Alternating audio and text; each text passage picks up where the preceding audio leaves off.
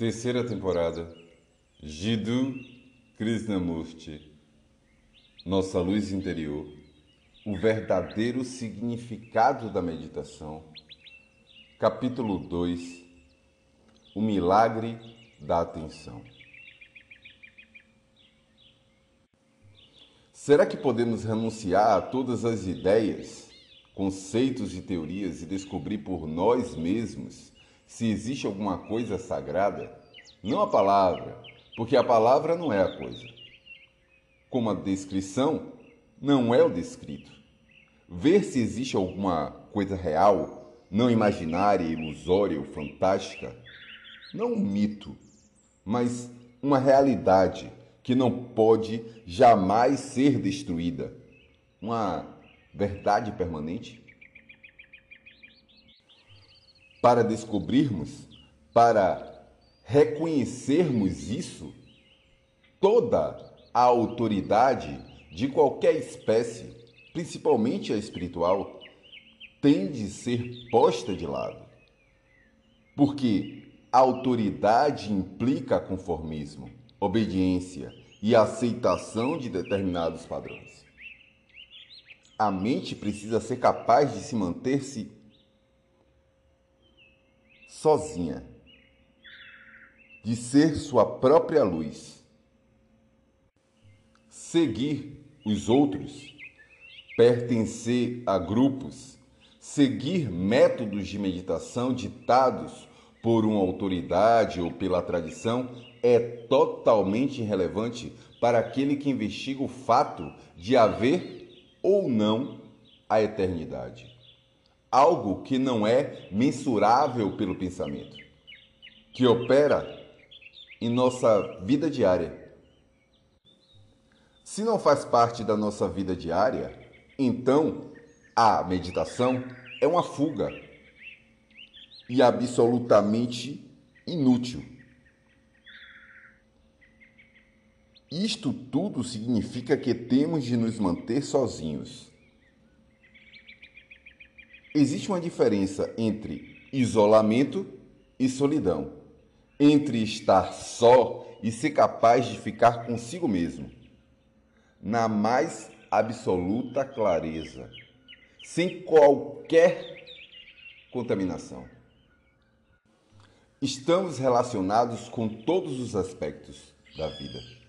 Não com um segmento, com apenas um fragmento dela, mas com tudo o que fazemos, pensamos, sentimos e como atuamos.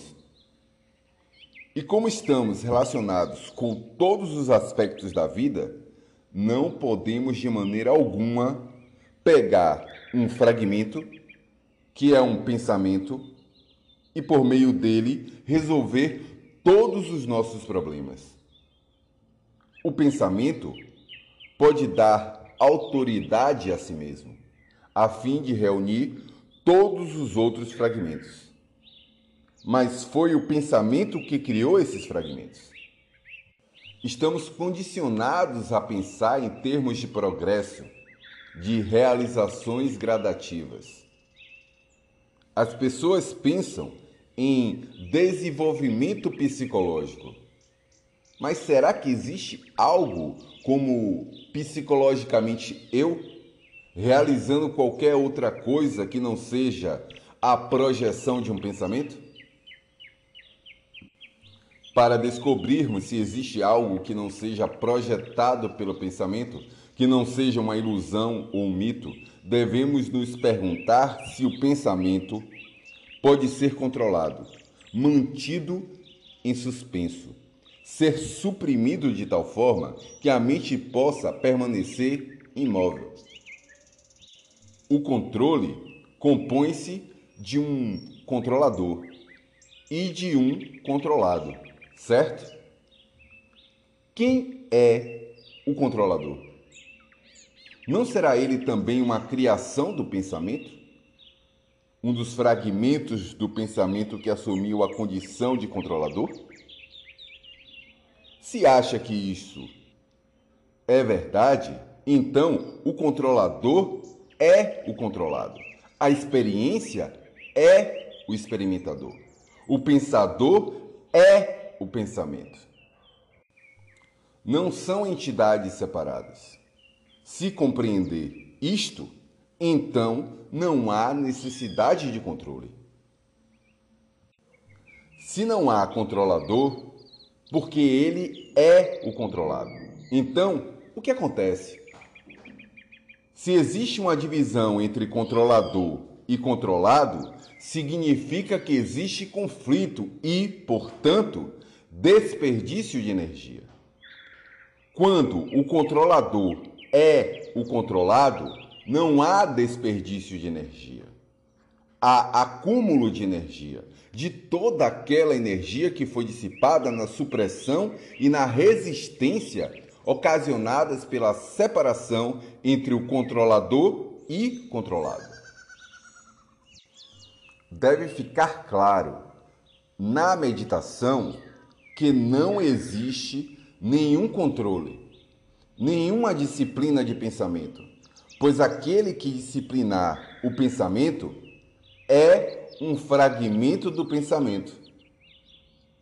Se você achar que isto é verdade, então obterá toda a energia que foi desperdiçada por meio da comparação, do controle e da supressão, para ir além do ponto em que se encontra hoje.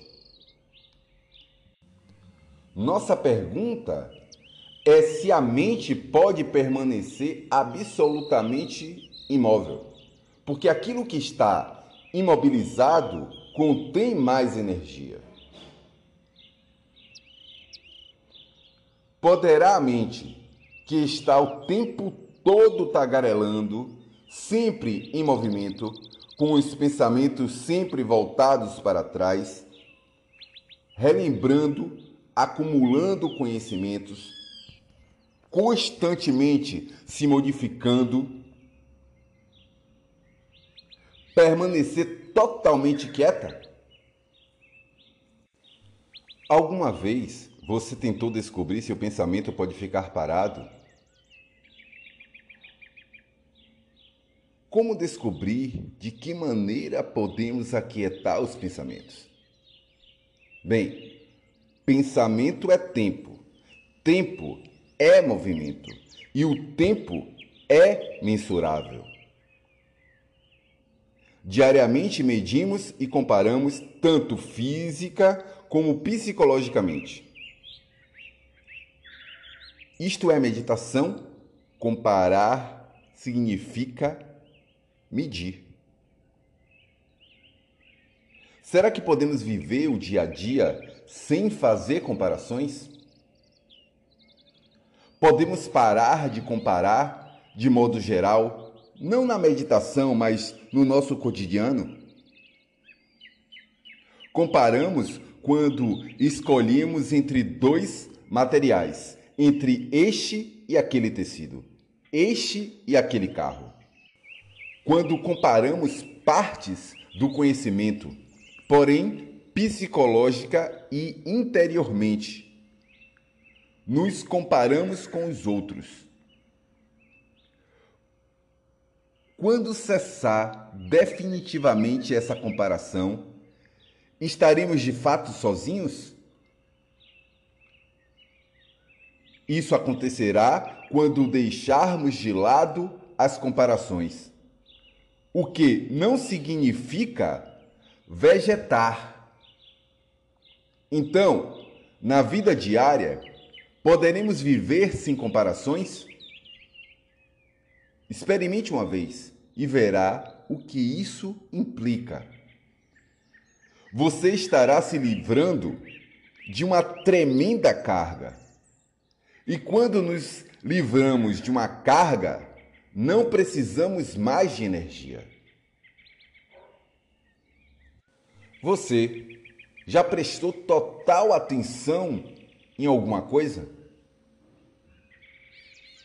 Você presta atenção quando alguém está lhe falando? Ou está ouvindo com a mente comparativa que já adquiriu certos conhecimentos e está comparando o que está sendo dito com o que você já sabe. Não estará interpretando o que está sendo dito de acordo com seus prévios conhecimentos, suas próprias inclinações, seus próprios julgamentos? Isso não é atenção, certo? Se prestar total atenção com seu corpo, com seus nervos, olhos, ouvidos, sua mente, com todo o seu ser, não haverá nenhum centro por meio do qual você estará observando. Só a atenção está presente. Esta atenção é o silêncio completo. Por favor, ouça isso. Infelizmente, ninguém lhe dirá essas coisas. Portanto, ouça com atenção o que está sendo dito. Pois o simples ato de ouvir é um milagre da atenção. Não existem limites nem fronteiras e, por conseguinte, não há direções. Só há atenção. E quando ela está presente, não existe mais eu e você. Não existe mais dualidade. Não há mais o observador e o observado.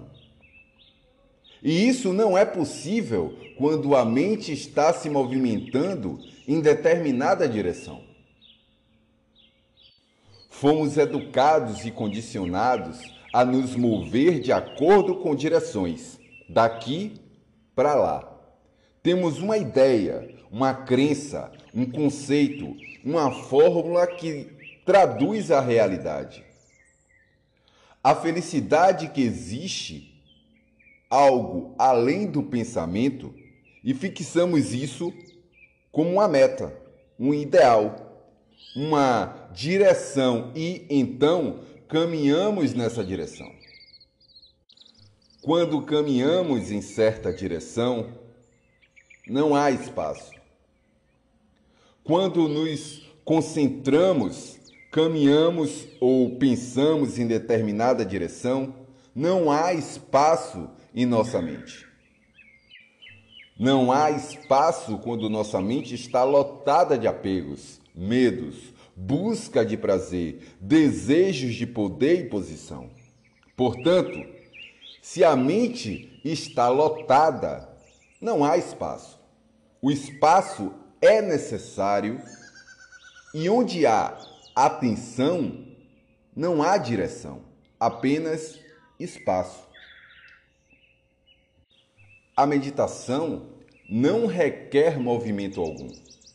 Isso quer dizer que a mente está em repouso absoluto e não está se movimentando em nenhuma direção. Não há movimento. Movimento é tempo, é pensamento. Se acharmos que isto é verdade, não sua descrição oral, mas a verdade que não pode ser descrita, então teremos a mente em absoluto repouso. É preciso aquietar a mente, não com o intuito de dormir mais ou de executar melhor seu trabalho ou ganhar mais dinheiro. A vida da maioria das pessoas é vazia, é pobre. Embora possam ter um cabedal de conhecimentos, sua vida é pobre contraditória, incompleta, infeliz. Tudo isso é pobreza.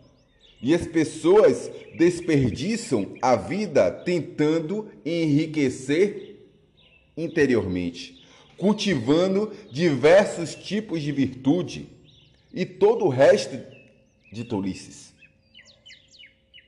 Não que a virtude não seja necessária, pois é ordem, e a ordem só pode ser compreendida quando vivemos na desordem. O fato é que conduzimos nossas vidas desordenadamente. Desordem significa contradição, confusão, desejos desencontrados, dizer uma coisa e fazer outra. Ter ideias e o desacordo entre você e esses ideais. Tudo isso é desordem. E quando tomamos consciência e colocamos nesse fato toda a nossa atenção, surge a ordem, que é uma virtude, algo vivo, não algo inventado, praticado e feio. A meditação em nossa vida diária é a transformação da mente, uma revolução psicológica para que possamos viver, não na teoria, como um ideal, mas em cada movimento dessa vida, na qual existe compaixão, amor e a energia que transcende toda a pequenez, toda a estreiteza e toda a incerteza. Quando a mente está em repouso, em repouso absoluto, aquietada pelo desejo ou pela vontade, então surgirá uma maneira de ser completamente diversa de movimento, que não implica tempo. Veja, entrar nesse estado seria absurdo. Seria uma descrição verbal e, portanto, irreal. O que importa é a arte da meditação um dos sentidos da palavra arte é colocar tudo nos seus devidos lugares. Colocar tudo em nossa vida diária no lugar certo, para que não haja nenhuma confusão. E quando existe ordem, lisura de procedimento e uma mente totalmente quieta em nossa vida diária, então a própria mente saberá sozinha se é ou não imensurável. Enquanto não descobrirmos esta mais elevada forma de santidade, nossa vida será insípida e sem sentido. Por isso, a meditação correta é absolutamente necessária a fim de tornar nossa mente jovem, sadia e pura. Pura quer dizer incapaz de ser contaminada. Isso tudo faz parte da meditação que não está divorciada dos nossos hábitos diários. A meditação é necessária para que compreendamos nossa rotina, ou seja, ficar atento a tudo o que fazemos. Quando falamos com alguém, nosso modo de caminhar, nossa maneira de pensar, o que pensamos, prestar atenção a essas coisas é parte da meditação. Meditar não é fugir. Não há mistérios. Da meditação surge uma vida santificada, sagrada. E a partir daí, tudo para nós será sagrado.